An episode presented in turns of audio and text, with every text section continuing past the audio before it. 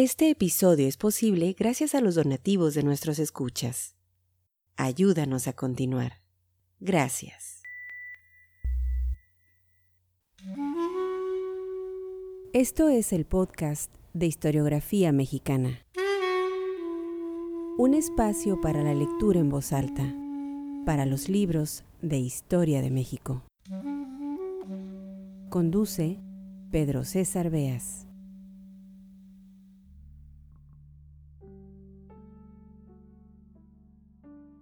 Sean bienvenidos al podcast Historiografía Mexicana. Ya en el episodio 54 dimos lectura al epistolario amoroso de Vicente Riva Palacio, cartas que nos sirvieron de ventana para asomarnos a la idea del amor en el siglo XIX. Sabemos bien que la concepción del amor no es otra cosa que una construcción cultural y que cada tiempo histórico va desarrollando sus propios valores. En aquellos años se idealizaba el amor romántico, se le veía como una pasión sufriente. Se creía en las relaciones afectivas predestinadas. En fin, modelos que, desgraciadamente, se perpetuaron bien entrado el siglo XX, normalizando conductas, valores éticos y morales que, hoy en día, grabo esto en 2022, no pueden ser vistos con complacencia. En las últimas décadas de aquel siglo XIX, 1880, apareció en México la casa editorial Venegas Arroyo, convirtiéndose en una de las principales productoras de literatura popular en México. Entre otros documentos publicó cancioneros, cuadernillos de adivinanzas, textos religiosos y lo que aquí nos interesa, una colección de cartas amorosas. Estas epístolas, todas ficticias e imaginarias, fueron escritas por el dramaturgo Constancio S. Suárez y tenían como objetivo el instruir. Funcionaban, digamos, como medio pedagógico, como manuales, plantillas para entablar la comunicación con el ser amado. Tiempos en que la prensa se erigía como educadora sentimental.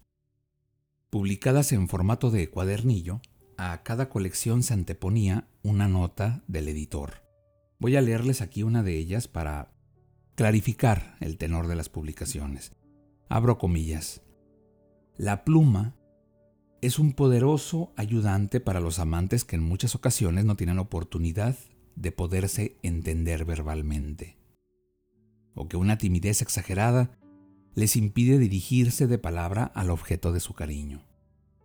Así pues, nada más útil que tener a la mano una colección de borradores que facilitan entablar una correspondencia de esa especie. Tal ha sido mi propósito al dar publicidad a la presente colección. Y si como creo es de alguna utilidad para los amantes, y estos la aceptan con benevolencia, quedarán satisfechas las aspiraciones de el editor. Fin de la cita. Declaraciones amorosas, cartas de celos, cartas al amante ausente y sus respectivas respuestas. Todo eso se podía leer en la colección amorosa de la editorial Venegas Arroyo. ¿Por qué interesa a los historiadores este tipo de documentos? Primero, por ser un objeto cultural, histórico. Las portadas de estos cuadernillos fueron ilustradas por el ahora muy admirado José Guadalupe Posada. Segundo, y aún más importante, porque son el registro de una época, son parte de la historia de un tiempo con diferentes valores éticos y morales, con símbolos y costumbres que, pues no todos tienen ya cabida el día de hoy. Es decir, asomarnos a esta colección de cartas amorosas sirve para entender qué se veía como correcto, correcto entre comillas, claro, y qué se idealizaba en épocas pasadas y también desde luego para contrastar al pasado con el presente. Por ejemplo, en una de esas cartas una mujer se dirige a su insistente pretendiente pidiéndole que la deje de molestar. Pero para dar fin a la carta escribe, su servidora que besa su mano. Se podrá decir que eran fórmulas de cortesía, sí, pero no por ello no revelan los modelos de conducta normalizados en aquel tiempo. Vamos pues a la lectura en voz alta de este episodio del podcast Historiografía Mexicana Agradezco a Mónica Morales Rocha, editora de la revista literaria Hipérbole Frontera, quien para esta entrega de la colección de cartas amorosas ha grabado las voces femeninas. Sean bienvenidos. No olviden visitar nuestro sitio historiografiamexicana.com.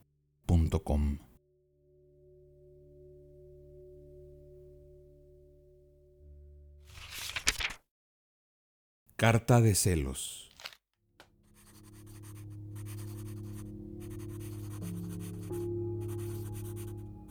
Desde hace algunos días que te veía yo triste y distraída cuando estás a mi lado, y no podía comprender la causa, pero al fin no ha faltado quien me explique lo que yo no podía comprender.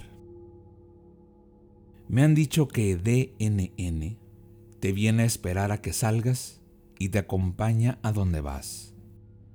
Es claro que algo tiene contigo, y como yo no soy pantalla de nadie, así es que me mandarás inmediatamente mis cartas y demás, pues no quiero que otro se burle de mí.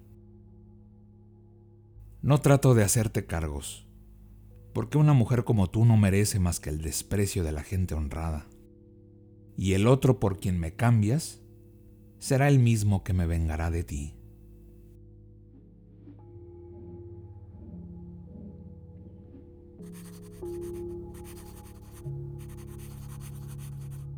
He comprendido que tomas un pretexto para dejarme a mí, porque tal vez ya tienes otra. Y para eso hubiera sido mejor que me lo hubieras dicho con franqueza, sin necesidad de calumniarme ni de insultarme. Los que merecen el desprecio de todos son los hombres como tú, que recurren a chismes para deshacer sus compromisos. Mándame mis cartas y no vuelvas a acordarte ni del santo de mi nombre.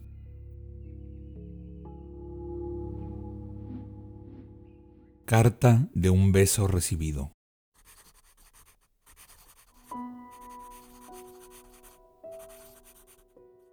Hermosa Aurelia, ¿es cierto lo que por mí pasa? No acierto a decir si duermo o estoy despierto. Tu beso quema todavía mis labios pero no como una hoguera que todo lo consume, sino como el grato y suave calor que siente el niño cuando por las manos amorosas de la madre lo allega cariñosamente a su pecho. ¿Qué he hecho yo, Dios mío? ¿Qué he hecho para ser sumamente feliz? Aurelia, mi felicidad de anoche, los mismos ángeles la envidiarían. Sí, porque tú eres un ángel ¿Podré volver a sentir ese arrobamiento sublime? Oh Aurelia, no me prives de tanta felicidad, y tuyo será para siempre Armando.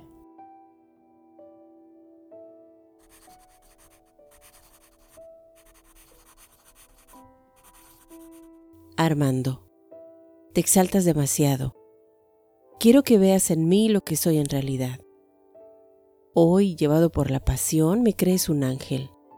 Y mañana, quizá cuando se te pase la efervescencia de ella, no veas en mí sino a un ser despreciable. No quiero ver en ti, a la verdad, un amante tibio, no.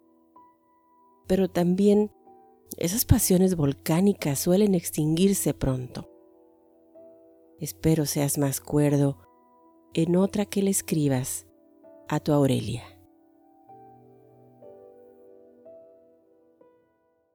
Carta de celos.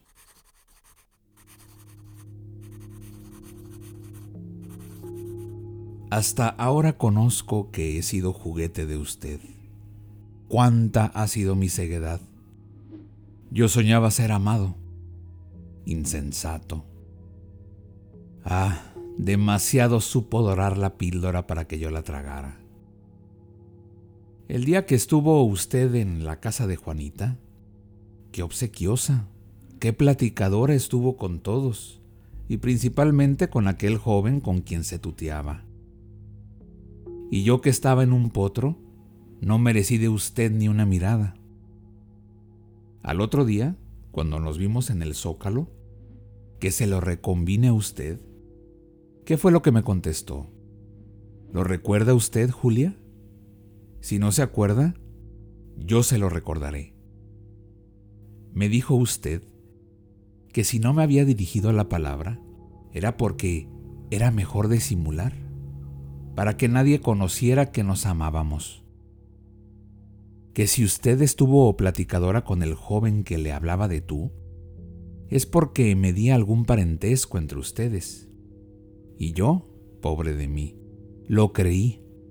Y las palabras artificiosas de usted devolvieron a mi corazón la tranquilidad. Pero ahora, ¿tendrá usted atrevimiento para justificar su conducta? ¿Podré convencerme que las cartas que le he sorprendido no son de usted? ¿Llevaría hasta ese punto su falacia?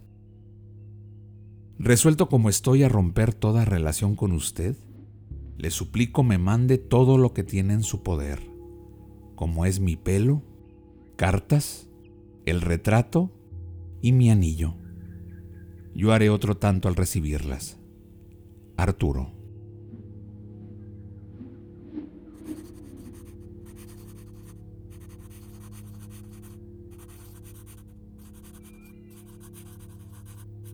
Señor, si tomo la pluma para contestarle, no lo hago con la intención de darle una satisfacción que no debo dar, porque con la desconfianza que muestra usted de mí en su carta, me infiere una injuria que no merezco. Es cierto que estaban en mi poder esas cartas, pero son de una amiga que me suplicó le guardara. Le vuelvo a repetir a usted que no es satisfacción la que le doy, pero lo hago para vindicar mi honor ultrajado. Con esta carta recibirá usted lo que me pide y espero que hará otro tanto. Julia.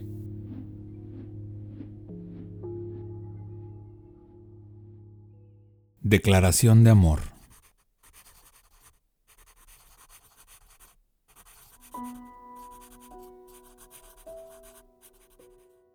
Señorita, ¿qué puede mi torpe pluma y mi escaso entendimiento decir a usted para pintarle la horrible situación en que me encuentro desde el momento en que tuve la dicha de conocerla?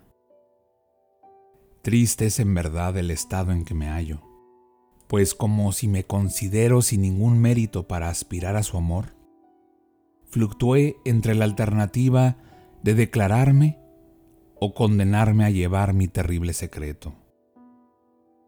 Al fin, me resolví por lo primero, porque considero, señorita, que tratándose de un tesoro como es usted, no se compra, sino se trabaja para obtenerlo.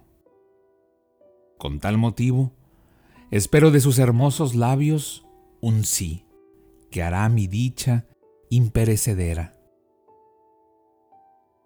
Rendido suplico a usted que me saque de la incertidumbre en que me encuentro, pues no creo que una criatura adornada de tantas gracias se complazca en hacer sufrir a un hombre que por su amor padece horriblemente.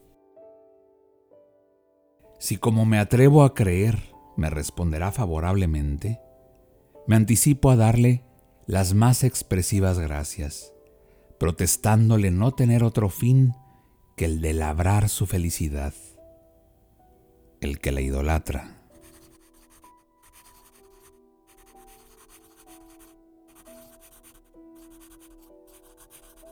Caballero, no debería yo contestar el papel que ha tenido el atrevimiento de escribirme pero si me tomo ese trabajo, es debido únicamente para decirle de una vez para siempre que no vuelva a molestarme con sus cartas, porque no puedo corresponder al afecto que dice me tiene. Disimule la franqueza de su servidora, que besa su mano, quien usted sabe.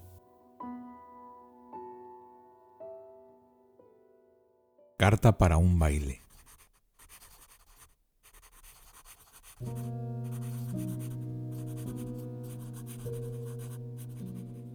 Rosa, Cielo mío, con gran júbilo he sabido, amor mío, que tu familia tiene una invitación para asistir al baile. Esta noticia me ha inundado de placer. Al prever las horas divinas que, en éxtasis de amor, pasaré a tu lado, si es que así es.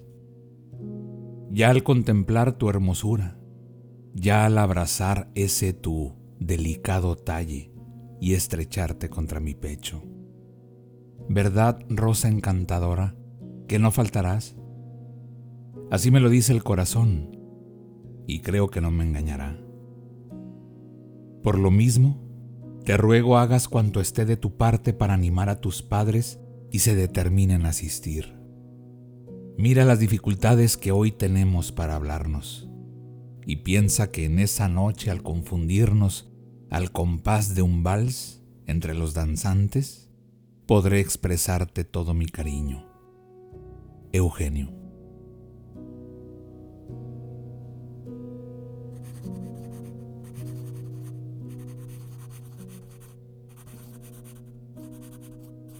Eugenio de mi alma, papá me ha ofrecido llevarme al baile de que me hablas. Yo no le había hecho instancia, pues no sabía si tú estarías allí. Debes suponerte cuánto haré para que me lleve, mi adorado poeta, pues quiero estar a tu lado y oír las arrebatadoras notas de un vals en tus brazos, y también esas palabras que solo he escuchado de tu boca y que me parece que las oigo cuando, sola y con tu recuerdo en mi alma, Llegan a mis oídos los rumores de la brisa que pone entre las ramas de los árboles.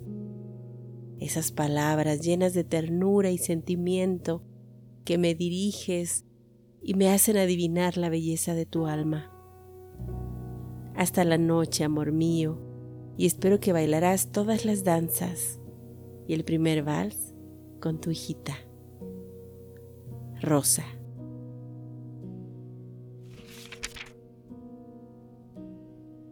Este episodio fue posible gracias a las amables donaciones de nuestros escuchas. Al convertirte en mecenas de este podcast, fomentas la lectura y la divulgación de la historia de México. Visítanos en historiografiamexicana.com.